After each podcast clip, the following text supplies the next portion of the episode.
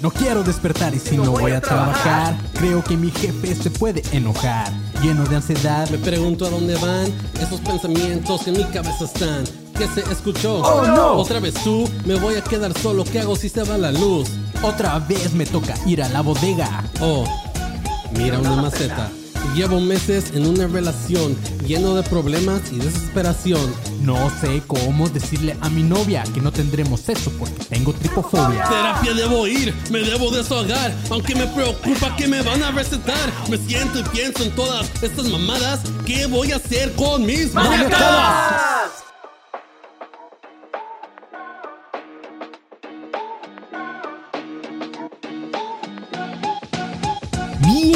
Bienvenidos mis maníacos a su podcast for dummies de trastornos mentales. Como todos aquí ya sabemos, tenemos una o más maniacadas. Sé que les va a gustar esta, esta serie de episodios, amigos. Estamos en octubre. Bueno, yo sé que ahorita estoy grabando los que están conectados en vivo. Yo sé que todavía no es octubre, pero hey, esto va a salir el lunes 2 de octubre. No, lunes 3 de octubre. Entonces, ya estamos en octubre, amigos. Ya esto es Horror Octubre.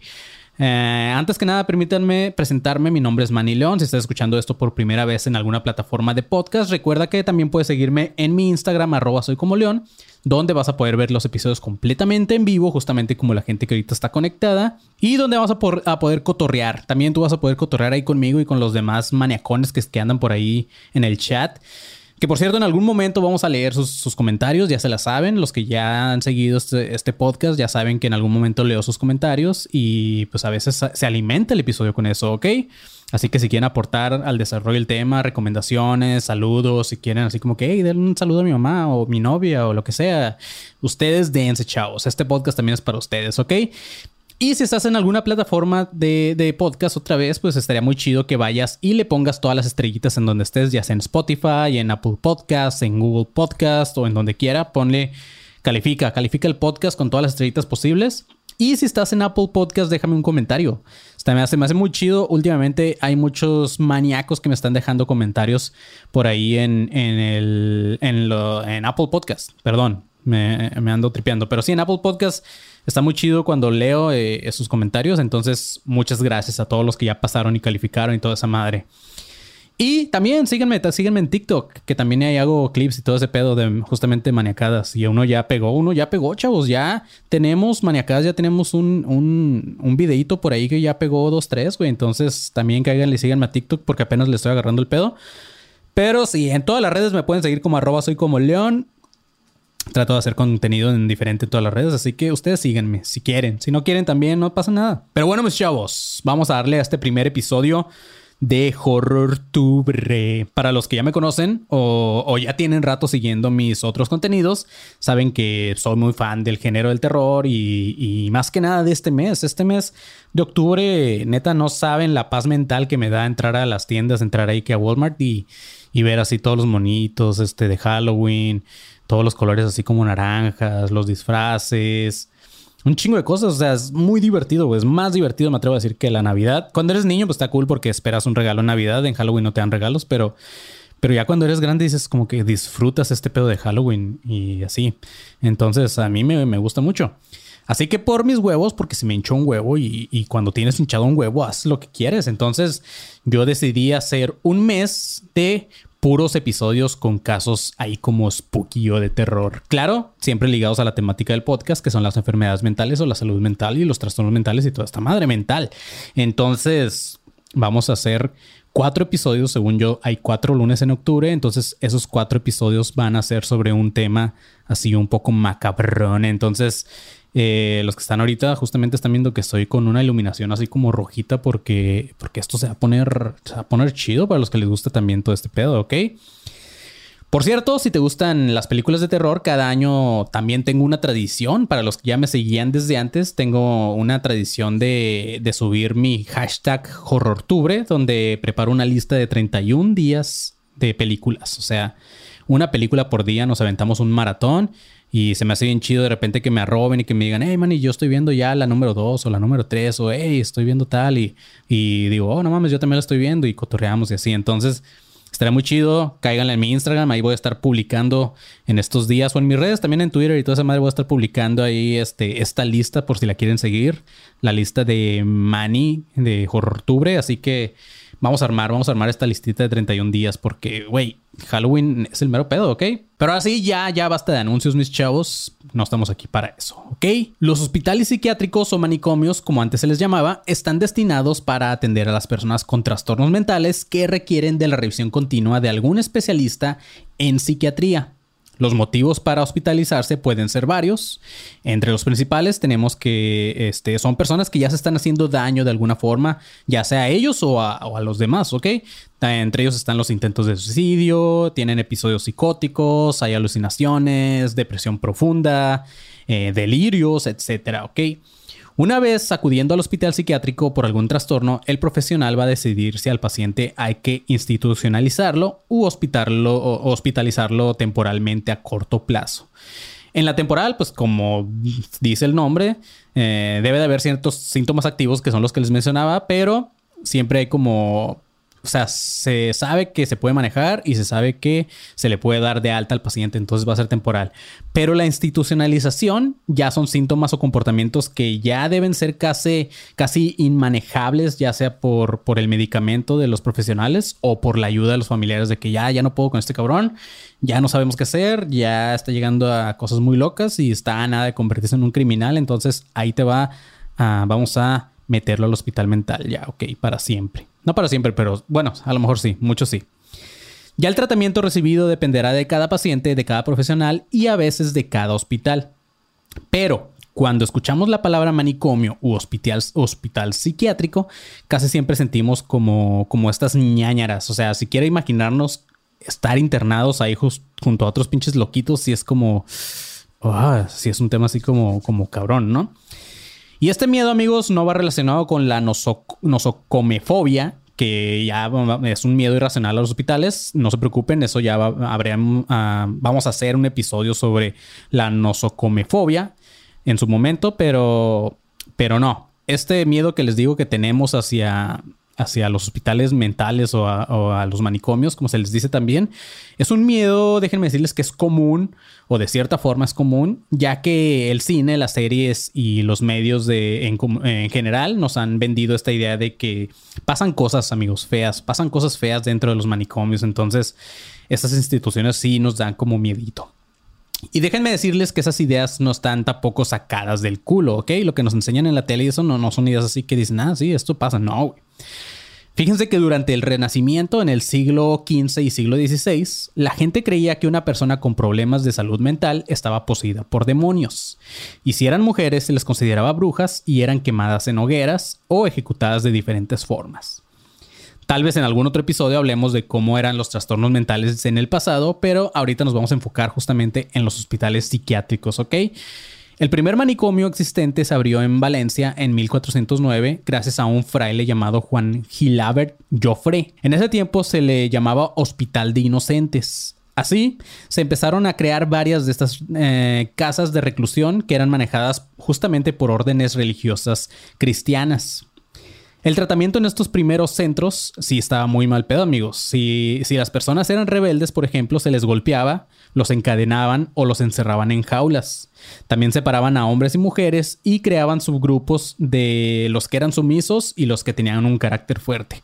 A los primeros, a los sumisos, se les permitía salir del hospital, ir a pedir limosna y a veces también los ponían a hacerla de bufones ahí en las calles. A los segundos era los que peor les iba, Mm, porque pues, es lo que hace rato les comentaba, que los golpeaban y toda esta madre. Y cabe destacar que los que atendían estos hospitales, entre comillas, que eran más bien casas de ayuda, ni siquiera estaban calificados para hacerlo.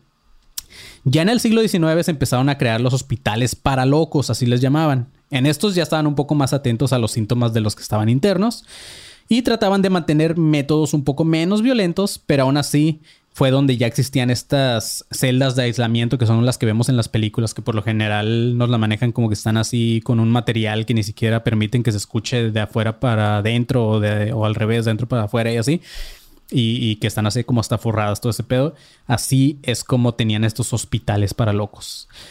Ya en el siglo XX eh, ya se empezó también con, una, con un tipo de especialización en enfermería para algunos casos mentales. Y en 1926 se creó la primera escuela de psiquiatría específicamente ya enfocada en el estudio y tratamiento de las enfermedades mentales. Los hospitales psiquiátricos o manicomios en esos tiempos ya empezaban a contar con métodos un poco ya más profesionales, pero todavía no del todo. Hasta aquí todavía se usaban lobotomías, el electroshock y la insulina. De ahí no fue ya hasta los años 80 cuando ya se empezó a ver un cambio más radical, eh, esto gracias a los estudios y al avance de la medicina. Y claro también a que cada vez va mejorando porque justamente ahorita me atrevo a decir que es cuando la humanidad está más despierta y abierta a los temas de salud mental. Y todavía falta trabajo por hacer, pero siento que estamos a nada de que también la salud mental se vuelva todavía algo más importante, ¿ok? Pero eh, en, estos, en estos lugares las cosas no han cambiado tantos, mis chavos. Eh, en agosto del 2014, por ejemplo, un inglés llamado Chris Rogers, que trabajaba para la BBC, fue a hacer una investigación a un hospital llamado Federico Mora en Guatemala, donde hay 340 pacientes y 50 de ellos son criminales violentos con algún problema mental. Este vato tuvo que entrar de encubierto haciéndose pasar por un trabajador de caridad, ya que los reporteros no son bienvenidos en esta institución. Este reportero dice que al entrar al hospital se siente como el entrar al infierno en la tierra. Lo primero que vio eh, fue a los, pacientes este, vestidos con ropa así toda culera, como trapos rotos y así, sentados en el piso, así como meciéndose para atrás y para adelante, así como en las eh, películas de terror. Entonces, este vato dijo así, con puta, qué miedo, güey. Un enfermero le dijo que por cada 60, 70 pacientes, chequen este dato, güey. Por cada 60 o 70 pacientes hay solamente 3 miembros al pendiente de ellos. Entonces la única forma de controlar a los pacientes de este hospital mental es sedándolos. Los, los tienen ahí todos dormidos, todos apendejados para que no se pongan violentos y así poder controlar entre 3 cabrones a 70 o 60. Pero eh, están también demasiados sedados, como les digo, también como para ir al baño. Entonces el reportero dice haber visto pacientes acostados sobre sus camas que, que son de... apenas tienen un colchón bien delgadito y tenían como el metal todo oxidado. Y dice el vato que los colchones o intentos de colchones están todos orinados. Varios de los güeyes también traen los, los pantalones llenos de cacas y todo feo, güey. Pero eso no es nada. Como les comentaba, este vato entró eh, como una persona encubierta, pero no sé por qué razón, pinche director también pendejo, el director de, esta institución le pareció buena idea, idea contarle a este, a este reportero que estaba como ayudante de caridad. Le dijo eh, que los guardias abusaban de los pacientes. Y el vato en sus palabras dijo, este es un lugar donde cualquier cosa puede pasar. Una mujer le contaba al reportero que a su tercer día de internada, eh, o sea, una paciente que ya no está ahí obviamente, eh, cuando este estaba haciendo su investigación, todo este pedo, la mujer le comentaba que a, su tercer día de, internada, un enfermero abusó de ella y que solamente tenía 17 años la morra. Le dijo, en sus palabras también, como estaba sedada, no estaba consciente de lo que estaba pasando. Solamente me di cuenta la mañana siguiente que había perdido mi inocencia. Estaba sangrando de entre las piernas y comprendí lo que había pasado esa noche, que un enfermero había entrado en mi cuarto y me había violado.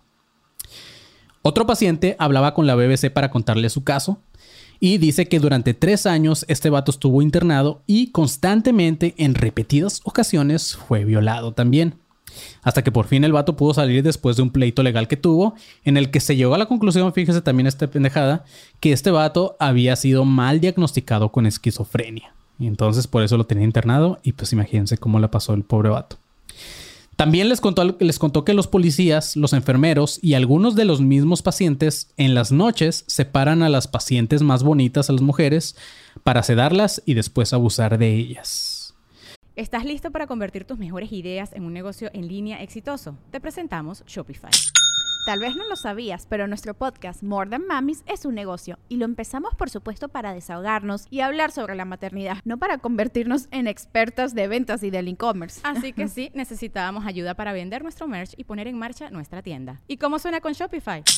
Llegó otra venta. Shopify es la plataforma de comercio que está revolucionando millones de negocios en todo el mundo. Ya seas un emprendedor desde tu casa o desde donde sea, Shopify es la única herramienta que necesitas para iniciar, administrar y hacer crecer tu negocio sin dificultades. Con Shopify puedo gestionar pedidos, envíos y pagos desde cualquier lugar, brindándote toda la información y estadísticas de tus ventas al detalle. Regístrate para un periodo de prueba con tan solo un dólar al mes en shopify.com barra sonoro, todo en minúsculas. Ve a shopify.com barra sonoro para llevar tu negocio al siguiente nivel. Shopify.com barra sonoro. Cuando este vato estaba caminando por el pasillo de las, de las celdas de aislamiento que le estaba contando, eh, este güey, el reportero, pudo ver a un hombre tirado en el, en el piso, en una de las celdas, cubierto con pipí, popó y vómito. O sea, el vato tenía de todo ahí en su celda, Pobre dude. El director le contó que, que estos cuartos son vigilados constantemente, Cabe aclarar que durante la visita este güey no vio a nadie vigilando estas celdas. Pero el director le dijo que el año pasado, eh, o sea, en el 2013, un paciente se había suicidado en una de estas celdas de aislamiento. Ya al final de su recorrido, este güey habló con, con unos empleados del hospital que se negaron a darle sus nombres y le contaron que no tienen un medicamento adecuado para tratar a todos los pacientes. Además de que es un ambiente muy sucio donde es muy común ver ratas y cucarachas y toda esta madre. Y al final le dijo que uno de ellos, llorando el güey, le dijo que este no es un lugar peligroso nada más para los pacientes, sino también para ellos como empleados. Dice el vato que ya se han quejado, pero nadie los escucha. El güey dijo que trabajar en ese hospital es aterrador. Entonces, eso es lo que pasa en este hospital mental en Guatemala llamado, a ver, déjenme buscar el nombre porque ya se me olvidó, ya les leí mucho, pero eh, es un lugar llamado Federico Mora, en Guatemala, mis chavos. Entonces, como les comentaba al principio de los hospitales, pues hay algunos que no han cambiado como este. Este sigue siendo un hospital donde tratan muy mal a los pacientes y como ya ven con este con toda esta investigación de este vato, de este reportero de la BBC encubierto, pues sí es un tema muy muy este muy mal pedo y sí da miedo, la verdad. De por sí da miedo los hospitales psiquiátricos, ahora imagínate entrar y verlos en esas condiciones. Pero ahorita vamos a seguir con otro hospital, mis chavos, que ya fue cerrado y era uno de los más aterradores. Pero primero vamos a leer algunos comentarios, ¿ok? Eh, vamos a ver qué dicen por acá por el chat en vivo. Em, el buen dice Gil Villa, dice cuál es el TikTok del Manny, arroba soy como león y sale moviendo el bar y no, no, no salgo bailando. A ver, eh, Dania dice necesitamos convertir a la gran calabaza en una tradición, justamente. Soy el Mesías, dice, voy llegando, ya preguntaron si Manny ya comió. no he comido, güey. De hecho, justamente gracias por preguntar, fíjate, eres el primero que me pregunta eso. Soy el Mesías, muchas gracias por preguntar, güey. Te preocupas y, no he comido, entonces... Eh, sí, tengo un chingo de hambre. Si sí, de repente escuchan así como unas tripas sonando, es eso. Tejeda López dice: saldré, saldré en un podcast. A huevo, Tejeda López 30. Saludos. Krampus dice: El panzón padece tripofobia porque es un tripón. Eh, Dania dice, nosotros diremos que es octubre, no te preocupes, chido. Juan Cabarrera me pregunta si yo diseñé el logo de Maniacadas y dice que se ve chingón igual que los de Academia de Conspiraciones. No, yo no lo diseñé, me lo diseñó un dude de Ciudad Juárez. Un saludo para este cabrón que se la rifa, es muy, muy buen diseñador. Y vamos a ver qué más dicen por acá. Sandra Kem dice, wow, primer en vivo. Pues muchas gracias Sandra por estar por acá. Saludos. Luis Godoy dice, ¿te sabes la historia de Robert Maudsley? Tiene que ver con manicomios. No, a ver, coméntame por ahí. Ahorita al final del episodio hablamos de ese pedo. Y, puede que lo investigue si está chido y si me da para otro episodio. Acuérdense que va a ser horror tour y van a ser cuatro episodios de terror. Juan Antonio Brumen dice, Manny, eres una pistola. Y también trueno, güey. ¿eh? También trueno. Y lo digo por mis pedos, porque sí, de repente son muy fuertes. Sandra dice, le vamos a preguntar como el panzón, si estás bien de salud. Eh, soy el Mesías, dice, otros países a la vanguardia con los manicomios y México saca la casta. Así es. Pues bueno, muchas gracias por estar ahí comentando. Muchas gracias, como ya saben, cada episodio ahí los leemos y, está muy cool que de repente se crea una comunidad. Si tú que estás escuchando esto en, algún, en alguna plataforma de podcast, ¿qué esperas? Cáele. Cáele y de repente vas a ver ahí la notificación de que estamos en vivo y puedes caer y cotorrear con, los maniacones. Y ahorita, cuando se termine el episodio, ya saben que tenemos a cotorrear, así que no se desconecten y ahorita vamos a cotorrear. Me pueden preguntar lo que sea y así, ¿ok? Pero ahora sí, mis chavos, vamos a ver lo que pasó en el Hospital Dixmont en Pittsburgh, el cual fue construido en 1862 y clausurado hasta 1984. Muchas técnicas que hoy se consideran inhumanas se aplicaban en este hospital como las justamente como les comentaba en el caso o al principio del episodio, en este hospital se llevaban terapias de electroshock, lobotomías, camisas de fuerza y todo este tipo de cosas, también las celdas de aislamiento y bla, bla, bla. Los enfermos eran sumergidos durante horas en una bañera con agua helada. Este baño incluía también la aplicación de hielo en la, en la, cabeza, además de vendas en los ojos y tapones en los oídos para aislarlos de otras sensaciones, para que los güeyes estuvieran enfocados en el pinche frío que tenían. También los agarraban a manguerazos de agua fría, por si fuera poco. Cabe mencionar que este hospital tenía mucho éxito en los tratamientos de sus pacientes, entonces una investigadora se dio la tarea a ir a ver el, el por qué era tan exitoso este hospital. Todo aquel que se comportara inadecuadamente era asesinado en público frente a los demás enfermos, amigos. O sea, los ponían así como en una especie de asamblea, como cuando estás en la primaria y hacen los honores a la, a la asamblea o a la bandera o lo que sea, esta madre. Así los ponían y enfrente de ellos mataban a alguien.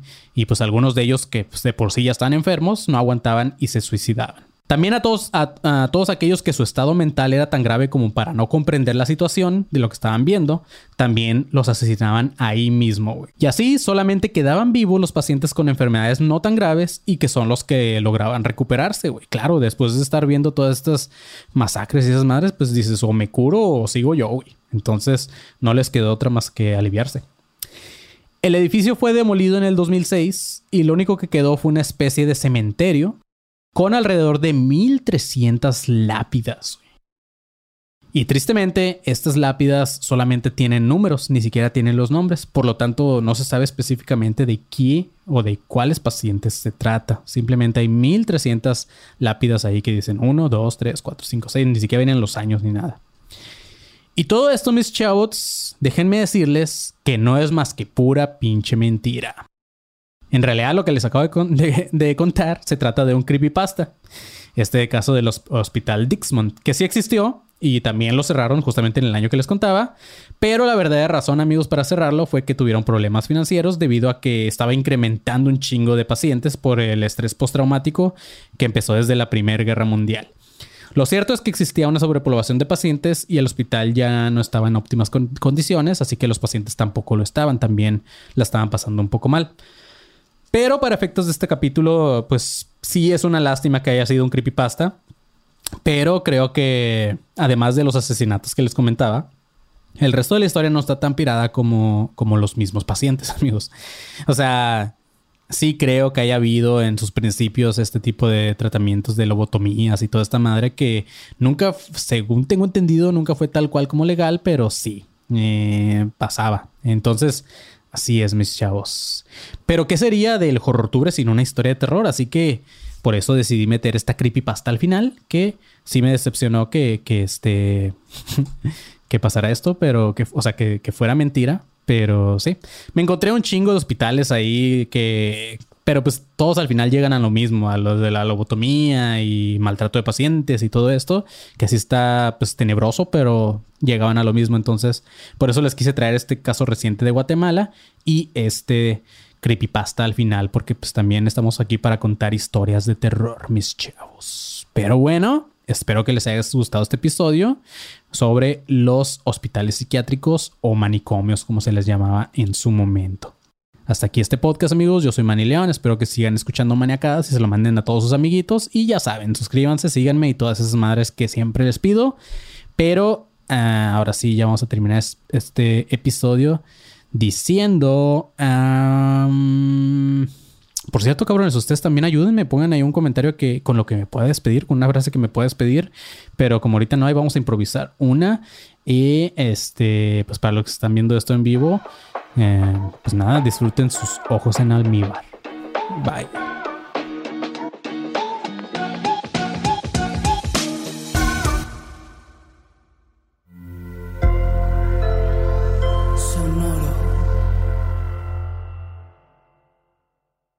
¿Estás listo para convertir tus mejores ideas en un negocio en línea exitoso? Te presentamos Shopify. Tal vez no lo sabías, pero nuestro podcast More Than Mamis es un negocio y lo empezamos por supuesto para desahogarnos y hablar sobre la maternidad, no para convertirnos en expertas de ventas y del e-commerce. Así que sí, necesitábamos ayuda para vender nuestro merch y poner en marcha nuestra tienda. ¿Y cómo suena con Shopify? Llegó otra venta. Shopify es la plataforma de comercio que está revolucionando millones de negocios en todo el mundo. Ya seas un emprendedor desde tu casa o desde donde sea, Shopify es la única herramienta que necesitas para iniciar, administrar y hacer crecer tu negocio sin dificultades. Con Shopify puedo gestionar pedidos, envíos y pagos desde cualquier lugar, brindándote toda la información y estadísticas de tus ventas al detalle. Regístrate para un periodo de prueba con tan solo un dólar al mes en shopify.com barra sonoro, todo en minúsculas. Ve a shopify.com barra sonoro para llevar tu negocio al siguiente nivel. Shopify.com barra sonoro.